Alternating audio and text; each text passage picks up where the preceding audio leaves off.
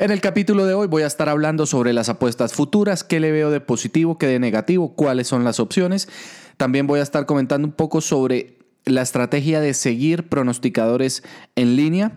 Y por último voy a estar hablando sobre dos partidos de la jornada de hoy en el béisbol de las grandes ligas. Este es el capítulo 15 de los Players, el primer podcast especializado en apuestas deportivas desde Colombia. Bienvenidos al show.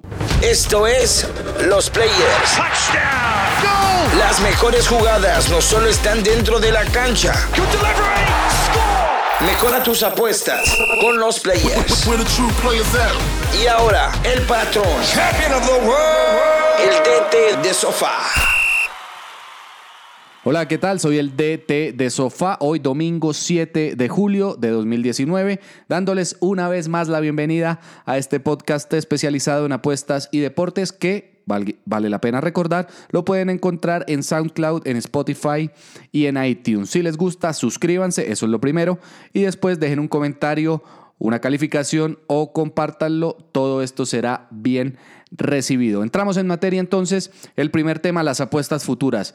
Se me ocurrió hablar de esto porque durante la semana estuve mirando que Wplay ofrece apuestas sobre los colombianos en el Tour de Francia, cómo van a, terminar, si va a haber colombianos en el, en, el, podio, si Egan Bernal, por ejemplo, va a estar en el podio, si Nairo va a estar en el podio, si Rigo va a estar en el podio. Entonces me llamó la atención y pensé que no había hablado todavía de este tema. Las apuestas futuras son también una posibilidad que, que ofrecen las casas de apuestas. Eh, uno puede, por ejemplo, apostar a quién va a ser el goleador de la Copa América, eh, o pudo haberlo hecho mejor. Claro, todavía lo puede hacer, obviamente las cuotas son distintas, o quién va a ganar, o cuáles van a ser los, los semifinalistas. Por ejemplo, eh, en cuanto a tenis, en el torneo de Wimbledon se ofrecen o se ofrecían, creo, no sé si ya las, eh, las quitaron de la, de la parrilla, apuestas sobre quiénes van a ser los cuatro semifinalistas, sobre si Federer, eh, Nadal y Djokovic llegaban a la semifinal. Entonces son opciones, son distintas, eh, pero igual oportunidades para que ustedes puedan, digamos, mejorar su, capacidad de pronosticar o expandirla a, otro, a otro tipo de variables y son muy interesantes. Ahora, ¿qué es, lo que hay ¿qué es lo que hay que tener en cuenta en estas apuestas futuras?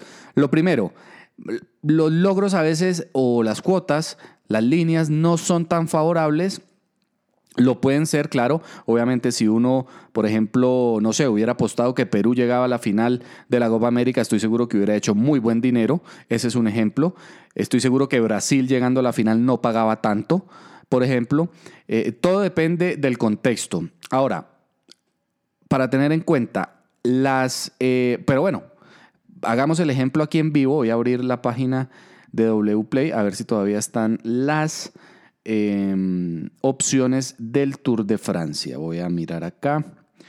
Eh, entrando a Wplay. Entonces, por ejemplo, sí, hay apuestas futuras al ganador del Tour de Francia, por ejemplo, Egan Bernal paga más 175, Geraint Thomas más 265, perdón, Jacob eh, Fulsang más 1150, Adam Yates, Adam Yates también más 1150. Bueno, ¿Esto qué quiere decir? Que Egan Bernal es el favorito para ganar el Tour de Francia. Dobla y más la jugada, es decir, más 175, más 2.75 aproximadamente en, el, en los logros decimales. Entonces son buenas opciones. Eh, todo depende obviamente de qué tan favorito sea eh, determinado jugador, determinado ciclista o determinado equipo.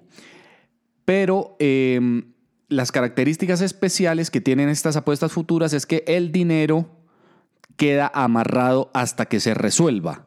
Entonces, eh, si por ejemplo hacemos una apuesta fuerte en futuros, por ejemplo, eh, o que la hubiéramos hecho al principio de la Copa América, hasta ahora, hasta hoy, bueno, claro, si el equipo eh, que le, por ejemplo, si hubiéramos apostado que Colombia llegaba a la final, obviamente esa apuesta se hubiera perdido a, después, del, eh, perdón, después del juego con Chile. Entonces, Eso, eh, eso, es lo importante para tener en cuenta, que el dinero queda de alguna manera amarrado hasta el final. Por ejemplo, eh, no sé si sería interesante mirar si las casas acá en Colombia, las casas de apuesta ofrecen, por ejemplo, número de partidos ganados eh, para los equipos de la Copa Mustang en el semestre. Esto es una apuesta muy, muy común en los Estados Unidos para el número de victorias de equipos en la, en, la, NBA o en las grandes ligas. Entonces, este tipo mm, de, apuestas pueden dejar el dinero amarrado hasta cierto tiempo, em, hasta el final de un torneo, por ejemplo, o hasta que la proposición pierda o gane. Si, por ejemplo, yo digo que, no sé, el América de Cali en, el, en, la, próxima, en el próximo semestre va a ganar 20 partidos, obviamente, em, si gana los 20, la apuesta es ganadora pero eh, si, los, sigamos, la proyección ya no le da para ganar los, eh, los, los 20, la apuesta va a ser perdedora, sin embargo tengan en cuenta que esto va a consumir un periodo de tiempo en el cual esos fondos que ustedes destinaron van a estar ahí, digamos, amarrados. Eso también tiene otra característica y es que los logros van variando.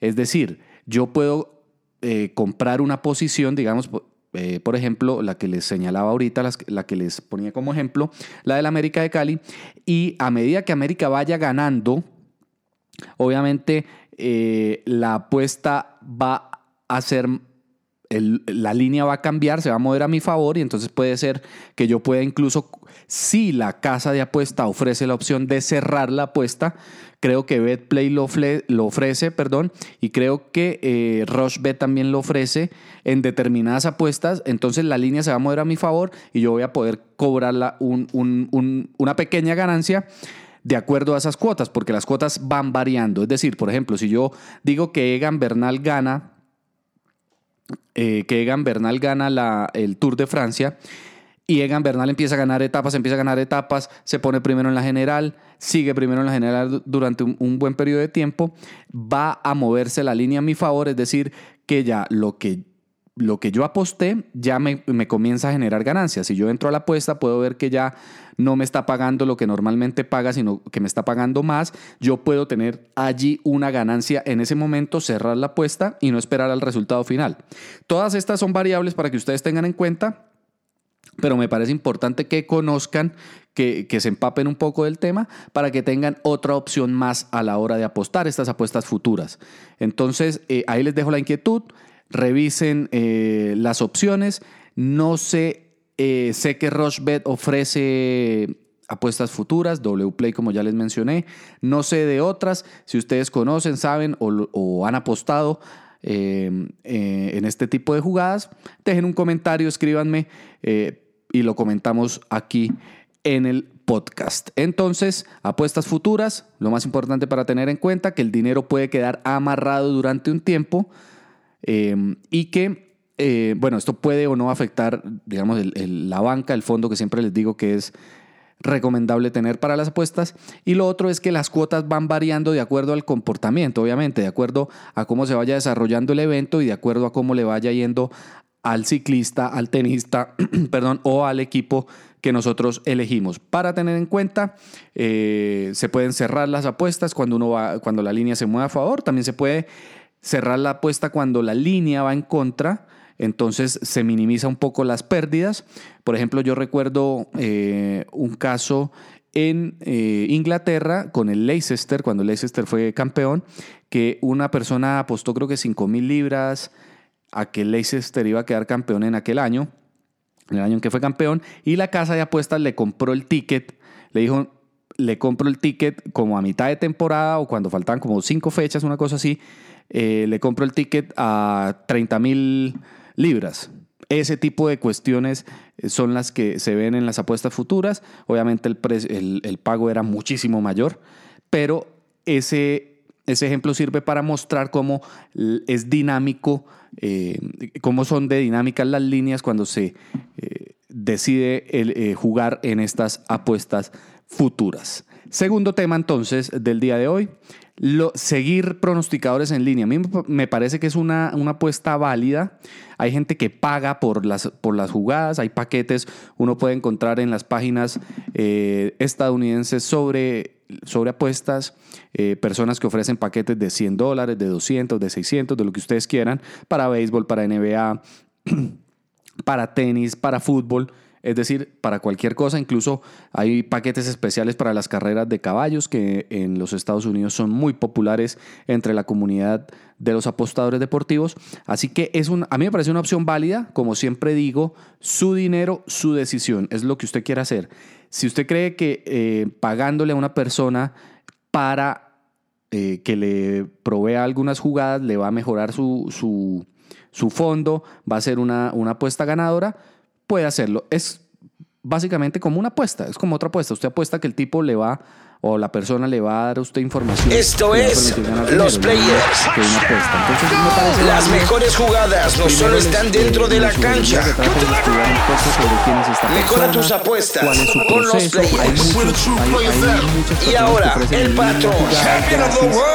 El DT de sofá. Eh, entregan también un análisis de las jugadas. Ustedes por ahí pueden ir eh, analizando cómo es el proceso que tienen, si de pronto pueden agarrar alguna herramienta para su propio proceso.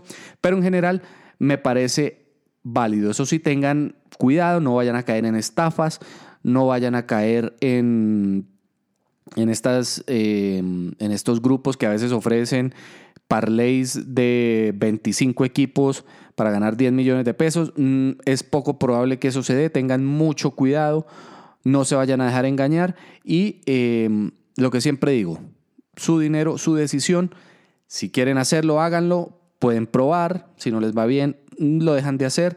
Esto es más para las personas, claro, que buscan que sea que las apuestas deportivas sean un ingreso extra, no que sea, digamos, un hobby o una afición de, ciertos días como muchos de nosotros las tenemos, pero en resumen me parece que es válido, investiguen, hagan su, hagan su, su búsqueda en internet, entérense un poco más y tomen una decisión informada. Eso es lo más importante. Hacemos un punto acá en el podcast del día de hoy y llego eh, al regreso con dos recomendaciones para el béisbol de las grandes ligas. Apuestas y deportes. Escuchas los players. Antes de pasar a las recomendaciones para el béisbol de las grandes ligas, un comentario sobre Wimbledon. Estaba viendo, eh, bueno, eh, Nick Kyrgios es un australiano un poco excéntrico, muy buen jugador, con mucho talento. Eh, jugó contra Rafael Nadal, esto pasó la semana anterior, y em, en una jugada Kirgios le tira la pelota, la golpea hacia Nadal, como para tirarle al cuerpo en esas jugadas que son cerca a la red. Después en la rueda de prensa Kirgios dice que le, le preguntan si él, ¿por qué no le pidió disculpas a, Nadal? Y Kirgios dijo básicamente como, se preguntó o le preguntó a los periodistas, ¿cuántos Grand Slam ha ganado este muchacho? cuánta plata tiene en el banco, yo creo que se puede aguantar un pelotazo. Y dijo además después que él le había apuntado para pegarle en el pecho.